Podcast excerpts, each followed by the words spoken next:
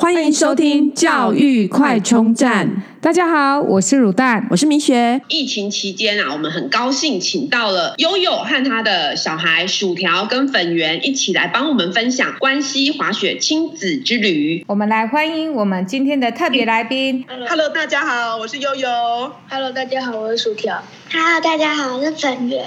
哇，好可爱的声音哦！对啊，欢迎欢迎。我们现场有一些小小听众，因为大家都非常的期待，想要听悠悠跟薯条粉圆来分享他们的关系之亲子之旅。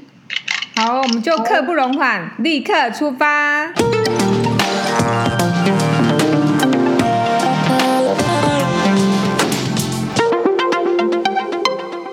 们要分享是什么时候去的关西滑雪之旅啊？我们是在二零一八年的时候有去这个关西滑雪之旅，那那时候也是有去环球影城，那算是一次蛮美好的回忆。你们去几天呐、啊？呃，我们去七天六夜，可以跟我们分享一下你们这几天的行程吗？那我就呃大概先讲一下，其实呃整个日本来讲的话，其实一点二六亿人，对，日本的人口有一点二六亿哈，那它其实是世界第十一大国家，但是它的先进度呢，它是世界排名的。然后呢，整个日本日本人平均寿命是八十四岁，女生是八十七岁，所以这代表说他们其实老化人口非常多。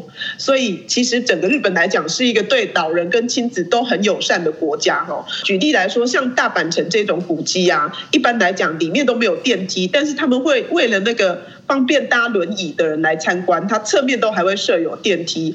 所以说，因为日本这种种种的一些比较呃亲子老人友善的关系，所以我们家就是出去旅游呢，首选都是日本这样子。悠悠之前有文化日文系的那个，我们其中有一集就我们的台柱这样，对，日本非常熟悉。呃，台柱不好意思啊，就是就是说，呃，日本的话真的是一个很适合亲子旅游的地方。刚刚有讲到说分享这几天的行程的话呢，那我们这。这次去的呢是日本所谓的关西地方，就是近畿地区这样子。那整个关西呢，它其实是由七个都道县府组成，哈，它有京都、大阪、奈良、神户、滋贺、和歌山、山重等。那最有名的当然就是金阪神这样子。可是因为这次我们主要呢就是着重在滑雪。所以我们呃去的地方是在离京都就是滋贺县那边比较近的一个叫就是琵琶湖滑雪场的地方。那我们就是有去那个琵琶湖滑雪场，还有就是重头戏就是大阪环球影城，主要是这两个地方。那其他就是周遭一些旁边的小景点这样子。哎，那我问一下，就是因为一般滑雪好像什么比较常听到北海道，那你们当时怎么会选择关西的滑雪之旅？呃，我们会选择关西滑雪之旅，其实是也是多方种种考量，主要是有的人想要逛街。然后有的人想要滑雪，那有的人想要去乐园玩。那其实一开始也有考虑到是，比如说是清东京的清景泽加迪士尼，这也是一个方式。可是因为想说关西整个物价来讲的话，会比较便宜，而且就是说它就是如果你是到那个滑雪场、到那个大阪影城这些景点的话，都不会太远。但如果是东京的话，可能距离就会很远，这样子。选一个大家都可以兼顾的行程，这样。对，选择全家都可以满足的行程就是关。西喽，对，而且我觉得也很开心，悠悠跟我们分享这个关西滑雪就是之旅。不然一般人可能只想到去北海道滑雪，但没想到关西的滑雪可能更丰富。关西我们选这个琵琶湖呢，就是主要说它是离市区算是不会说太远，你搭那个。从京都哦搭那个 JR 琵琶湖线到大金站十分钟，那它算是离京都最近的滑雪场这样子，所以说整个下来的话，就是小孩的移动会比较不会那么辛苦，因为其实很多滑雪场它是在很深山里面，你可能光是搭巴士就要搭好几个小时那种。我觉得这这个对小孩来说太太劳累了，可能搭到他们不累的这样子。没错没错，我就来稍微讲一下我们的行程这样。那那时候我们去关西的话，我们第一天。的话，我们是去一个叫京都铁道博物馆的地方，就是离京都车站很近哦。从中央西口大概从往西走二十分钟，或者你搭 bus 就是很快就会到了这样子。那它里面呢，就是京都铁道博物馆里面，就是它从那个蒸汽火车到新干线呢，它是收藏就是日本近代就是所有火车当中有五十三辆代表性的车辆。那这是小男生，像是那个薯条是蛮有兴趣的，因为他对车子是很有兴趣，所以我们第一天选。择了这个景点，里面也算是还蛮好玩的。第一天因为到的时间就是好像下午的吧，所以就只有去就是先去这个地方，然后接下来我们就是去那个琵琶湖那边 check in 这样子。对，哎，你们是就是搭呃大众运输工具这样？对，我们都是搭大众运输工具，就是呃到关西那边，然后你就是从大阪那边，然后再到那个京都，再从京都就再到琵琶湖这样子。嗯、我们要不要请薯条来分享一下他这个景点的那个感觉？那个京都铁道博物馆，对，这个博物馆，呃，以当时的年纪来说，对我来说还蛮爽。你有买小火车，对不对？嗯，当做纪念。那你觉得小男生是不是会很喜欢这个景点？嗯，大概在八岁以下。八岁以下，八岁以上就不喜欢，就不要去了。这样，所以你现在去就不会开心吗？对，就不是很哦，就不够刺激，就对。OK，就是觉得太幼稚了，就对，适合小小孩去，是吗？那对，本源呢？本本源景点的时候，女生喜欢京都铁道博物馆吗？还好，还好，适合小男生或铁道迷会喜欢的景点。第二天的话，我们就是去到那个琵琶湖之后，后来就是有去那个滑雪的行程这样子。那我们住的那个饭店是琵琶湖，琵琶湖的饭店，其实它距离滑雪场还是蛮有蛮有一段距离的。这样，我们还是要就是搭那个搭那个火车过去之后再转搭 bus。第二天跟第三天都是在那个琵琶湖滑雪场。那滑雪的话，就是是算他们蛮喜欢的行程，只是说滑雪也也不便宜，就是你有你要买那个一日券，大概是五五千八日币哦，就是你去一天，然后有包含缆车的费用，然后再来的话就是说，呃，你去租那些雪衣、雪裤或者滑雪板什么，就是全部都要钱，而且都不便宜。比如说雪衣、雪裤可能就各两千日币这样子，然后滑雪板可能也几千块，就是每每一样东西都不便宜。那因为呃，我们去之前有先研究过，所以我们是有先上网买的那些雪衣、雪裤或者是雪雪靴、那帽子那一些。有一些当然，如果像滑雪板那一种，就是去现场租这样子。那我是觉得说小朋友的话，因为我那时候有看到有一篇文章，他是想说，哎，小朋友的话那种呃靴子去去那边再租就好了。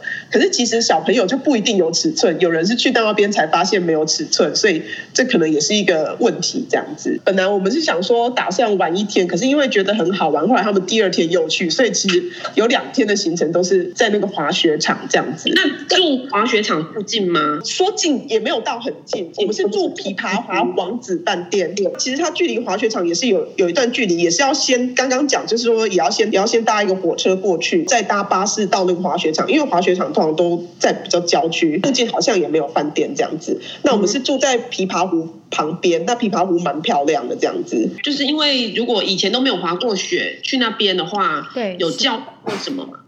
是，那这个我就要讲，就是说，其实他们没有滑过雪，他们他们去那边比较算是玩雪，不是滑雪，就是有那种滑雪板坐在上面滑下来，不是像 snowboard 或 ski 那一种。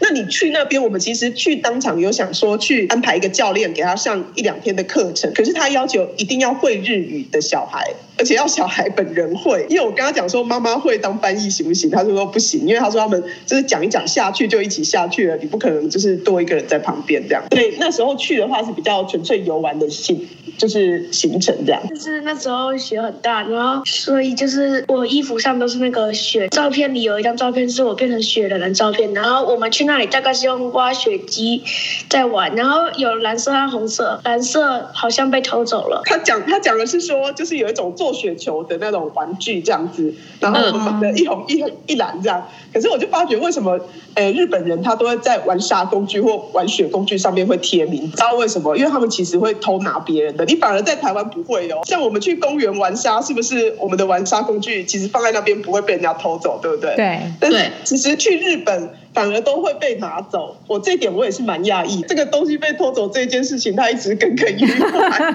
这个薯条一直耿耿于怀。他就想说，日本既然那么好的地方，怎么会怎么会这样子？那那时候我还。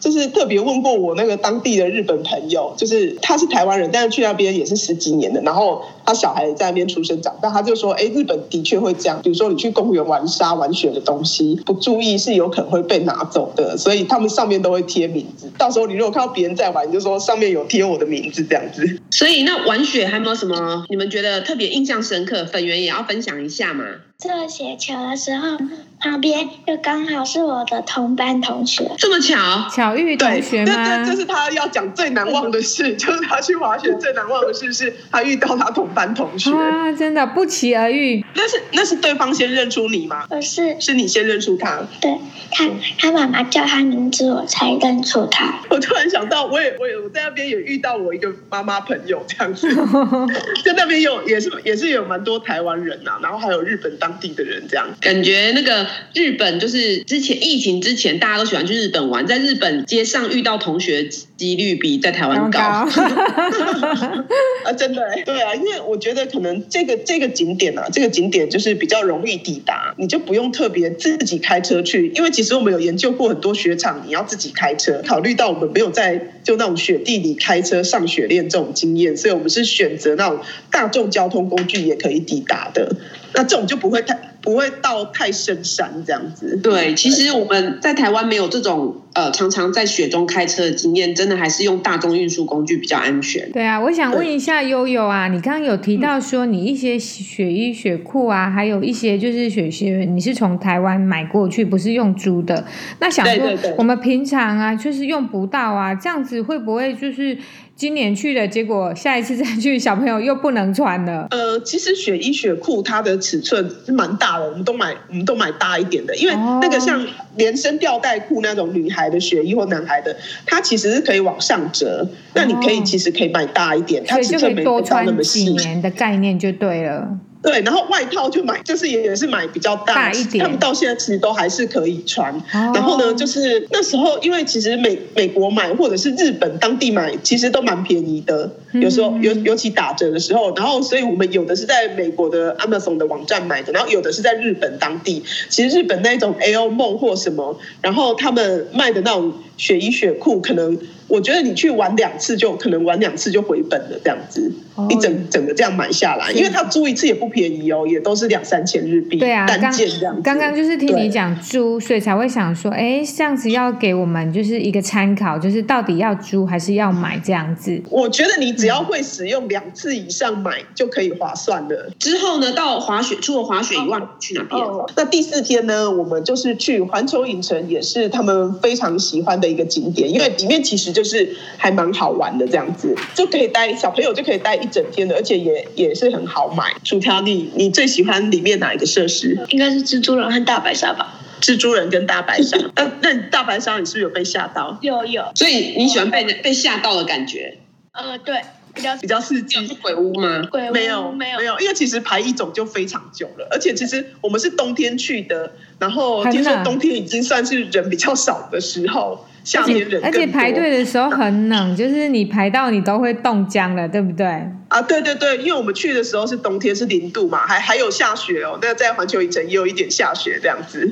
对啊，对所以那时候排排队都是一个挑战的，我觉得超超级的，就是要跟小孩子搏斗。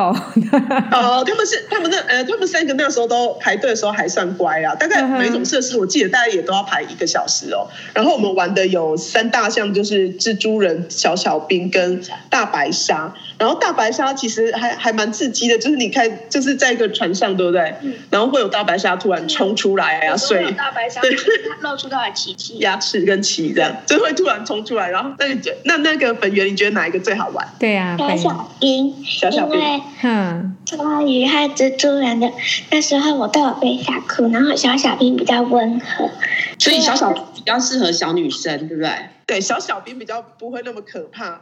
那蜘蛛人好像是会忽高忽低吗？还是怎么样？立体感，立体感，对，比较刺激一点。小怪物。要射怪物，对对对，然后所以怪物会一直跑出来，所以胆小的人可能会有一点害怕这样。如果比较胆小的啊，适合哪些啊？有除了小小兵，还没有比较适合？有一些剧场或者是游行啊，这种也是不错啦。其实他们三个已经算是比较喜欢玩刺激游乐设施的，只是我觉得说，因为我们那时候没有买那个快速通关，所以其实玩到的品相不算很多这样子。因为想说快速通关买起来五个人还蛮贵的，所以我们、啊、我们都是去排队这样子。嗯对，那如果说有那种像有的那种年轻人去的话，可能就是只有两个人，行动也比较快速，可能就可以买快速通关啊。有一些要排很久了，就用快速通关这样子。就可以玩到很多项这样，可以一次大满足这样子。对对对对对对对。那因为我们带着小孩嘛，我们就是其实行程也是比较松散一点，就是呃排完这个，然后玩完，然后休息一下，去吃东西干嘛这样，就是没有那么没有那么说一定要玩几项这样。所以环球影城就是待一整天，待到晚上闭幕。对，就待到晚上。对对对对。哦，那晚上他们有闭幕秀吗？晚上晚上我记得也是有游行，对不对？好像也有游行烟火那种，就跟迪士尼有点类似。哦，对。也是，我觉得也是蛮好玩的啦，也是蛮好玩的。那我们住就是住在环球影城旁边，那有有一个那个环球影城塔，那我觉得那个住宿的地方也是蛮推荐的，它很高，然后呃景色蛮不错，而且我记得不贵，像我们住的那个住的那一间呃住得下五个人，然后它有我记得是四张大床吧，很大很大的房间，大概台币不到一万。对，台币不到一万，而且风景非常漂亮，这样子。饭店的名字：金版环球影城塔。哦，金版环球影城塔饭店，你们可以上网搜寻看看。而且它就在环球影城的旁边，所以超方便的，你都不用太早起床，就直接走过去就是环球影城。有接驳车就对了，还有个接驳巴士的地方，所以还蛮方便的。而且其实环球影城那边它本身就有，就是有地铁站会到。所以它的交通还蛮方便的。呃，除了环球影城以外呢，就是我们还有去隔天呢，我们还有去那个大阪海游馆，然后还有天宝，就是大阪海游馆，就那个天宝山水族馆哈。然后它也是号称世界上最大的水族馆，有八层楼的设计，然后里面有什么金沙、企鹅、海狮、水獭、魟鱼、水母等三万种以上的生物。所以海游馆的话，其实我觉得还是冲绳那个比较好玩。呃，所以这个海游馆应该也。是可以待个两三个小时这样，比如说一个下午这样子。那去完那个海游馆那一天，我们还有去那个天宝山室内动物园。那其实它是一个室内的，它是在 shopping mall 里面，可是它里面就有很多台湾比较没那么常见到的动物，像水豚君、水豚君，然后还有草泥马。这些就是都还蛮大只的，然后都会养在室内这样子。对，它是在一个 shopping mall 里面这样。它是在一个 shopping mall 里面，有点像亲子馆，就冷气啊什么的。可是它里面养的是动物，不是亲子设施。然后就是很多小朋友也很喜欢。然后这个景点呢，我喜欢狗狗。你喜欢狗狗？哦，那边也有很多狗狗。哎，狗狗好像不用到动物园看哦。对，狗狗狗狗是不用，可是因为它那边狗狗都是有训练师训练过，所以都很乖。就是也是各种类型的狗，然后都都会听指令，就让你摸啊，干嘛的？哦，生狗外外面的狗应该会生气吧？你随便摸它的话。对，那那薯条嘞？薯条对这个景点，嗯，室内动物园跟海游馆，你喜欢哪一个？海游馆，海游馆是不是？你喜欢看里面什么生物？嗯，金鲨。哦，他喜欢那个大金鲨这样。男生喜欢鲨鱼，就对。对对对对对，然后那个可爱动物就是那个。本人非常喜欢这样子，小女生会喜欢，对，小女生会喜欢，然后一直要去，门票也不便宜。这是第五天嘛？那第六天的话，我们就是去那个南坡新斋桥。那这个我想大家都知道，就那边吃东西啊、逛街啊都非常有名。就是到敦爵到新斋桥，你走路就是五六分钟以内，里面就有什么金安的殿堂啊、一兰拉面、金龙拉面、四天王拉面、嗯、哦这些。这些东西，然后就是这边其实逛街的话，你其实爱逛的人就可以逛一天一整天，对，绝对是可以的。像我朋友就是。爱逛的人，他是七天都在这边，他也可以，就对了。哦，啊，那还是说有吃的什么好吃的，也可以跟大家分享。嗯，就是刚刚讲的金龙拉面、四天王拉面这些，就是因为我的小孩他们都还蛮喜欢吃拉面的，嗯、所以那些拉面站我们都有去吃。然后那边有名的还有什么？呃，道敦爵一名大阪烧，然后或者那边章鱼烧也很有名，还有北极星蛋包饭。那其实这些东西都是小孩还蛮喜欢的食物，然后也是那边的名产，这样。拉面、薯条跟粉圆最喜欢哪一间啊？我比较喜欢四天王。四天王拉面，那你也是吗？嗯、哦，对啊。然后七天六夜的行程，然后还有没有什么有趣的或印象深刻的事情？是爸比去环球影城的时候，还用一千日币换到一只价值一万块的超大史努比。哦，那他怎么换的呢？就是好像是射飞镖，好像。哦，射飞镖游戏是不是？对。OK，所以这是你印象最深刻，也是最开心的事，对不对？对啊，那那个史努比超大的。这些行程里面，你最推荐小朋友参加的行程是哪一个啊？就是薯条跟粉圆各分享一个你们觉得最推荐的。可爱动物园或环球影城。那粉圆呢？环球影城滑雪。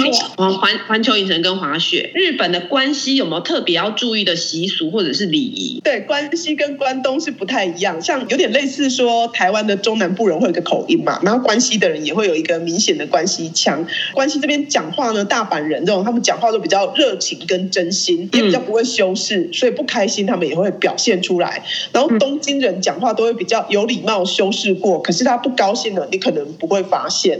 然后再来的话，就是说像大阪跟东京有一个很大的不同哈，就是说他们在那个自动手扶梯站的方向不一样。那东京人他是哎不一样，东京人站在左边，大阪人站在右边，所以我们台北跟大阪很像哦，我们也是站在右边的。对，然后至于为什么会不一样？那这个我就是有研究一下，他是说，因为呢，大阪人呢是说，在过去的江户时代，德川幕府的时候，那时候有很多武士，所以呢，他们都是把刀。就是配在身体的左侧，因此呢，他们拔刀的时候习惯用右手，所以他们站在左侧的位置比较好拔刀这样子。哦，对，所以他们习惯以前就习惯站左侧，所以有电扶梯以后也是比较习惯站左侧，就是如此一说这样子。这可能是就是最大的不同啊，就是说搭电梯的一个礼仪这样。要注意这样子。对，要注意，要注意。那像我们不懂日语的啊，那。其实我们听不出来关西什么关东腔，那你可以讲个两句，让我们比较这个差异性吗？比如说像呃谢谢的话，就是日日本那个东京那边不就是阿里嘎多吗？对不对？然后大阪这边可能就说 OK 你这样子。就是不一样，所以是完全不一，对，完全不一样的也有，然后腔调不一样的也有，这样。所以我们去关西就不能讲阿里嘎多吗？还是说也，也可以的，也可以的，只是说可能有一些话关西的人比较会讲的这样子。你讲阿里嘎多，他当然是听得懂啊，就是有一些他们特别的用法，关西特有的讲法。那今天很高兴悠悠跟薯条粉圆和我们一起分享他们七天六夜的关西滑雪之旅。谢谢，有机会再来玩喽。如果你喜欢我们的节目，记得订阅并。持续收听我们的节目，也欢迎大家到我们的粉丝专业留言与分享哦。教育快充站，下次再见喽，拜拜。